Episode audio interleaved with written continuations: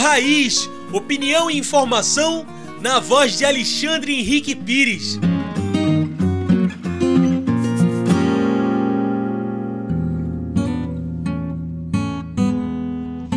Olá, olá, você que está atento e nos acompanha. Eu sou Alexandre Pires e estamos começando mais um Papo Raiz, uma coluna de opinião do Centro Sabiá. E hoje a gente vai falar sobre justiça climática. Você já parou para pensar sobre essa expressão? Já escutou ela por aí? Justiça climática?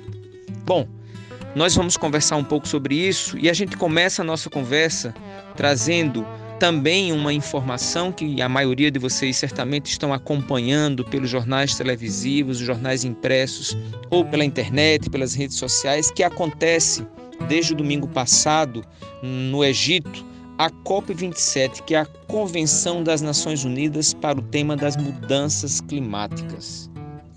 E o que é que tem a ver mudança climática com justiça climática? As mudanças climáticas, por mais que elas sejam uma realidade no globo para todos ou para todo o planeta Terra, as consequências que impactam as populações elas são desiguais para as populações mais pobres em relação às populações ou os grupos mais ricos do nosso planeta.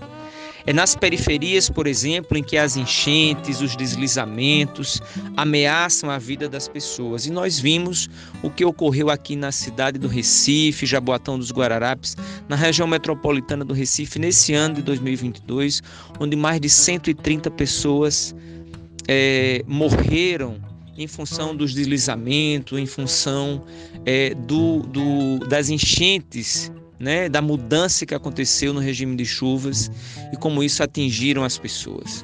Quando a gente está falando de justiça climática, a gente está provocando a sociedade, provocando os governos a refletirem sobre como é que esses governos têm atuado para que essas pessoas que estão num campo mais de, de maior vulnerabilidade, que moram nas periferias, que moram eh, nas margens de canais e de rios e moram lá não é porque elas querem morar, mas moram lá porque os governos não têm uma política habitacional, uma política de moradia que garantam as condições de melhor qualidade de vida e de moradia para essas pessoas.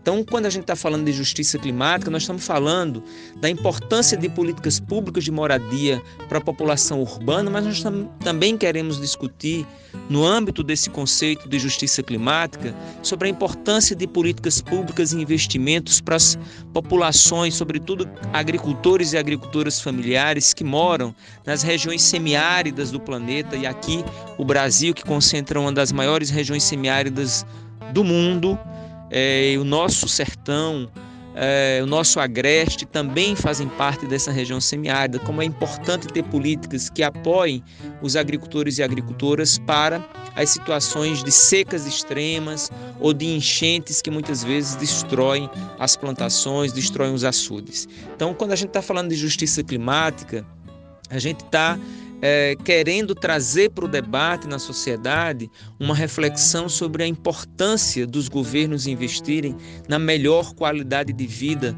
para a população é, que, que, está mais vulnerável. Então, aqui tem um dado que eu acho que é muito importante, que é um dado do Greenpeace, que diz, por exemplo, que 3 bilhões de pessoas no mundo, e hoje nós somos uma população de quase 8, 8 bilhões de pessoas, é, cerca de 3 bilhões vivem em lugares vulneráveis à crise climática. Nessa crise climática que é causada pelo desmatamento, pelas queimadas, pelo uso intensivo de agrotóxicos, pelo processo de cimentação das nossas cidades, com cada vez com menos áreas verdes, né? quando, se tem, quando se tira das calçadas as árvores, quando não se tem um projeto é, de reflorestamento, de ambientação que garanta é, uma melhor qualidade de vida para as pessoas. A gente está aquecendo o planeta pelo uso constante de, de, combustível fóssil, que é a gasolina, que é o diesel, é pelo um consumo constante de coisas desnecessárias às nossas vidas. Porque quando a gente está comprando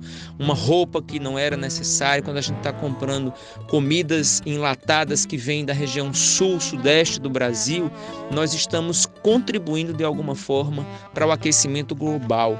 Então, pensar em justiça climática é também pensar é, é, convida a gente a repensar o nosso consumo.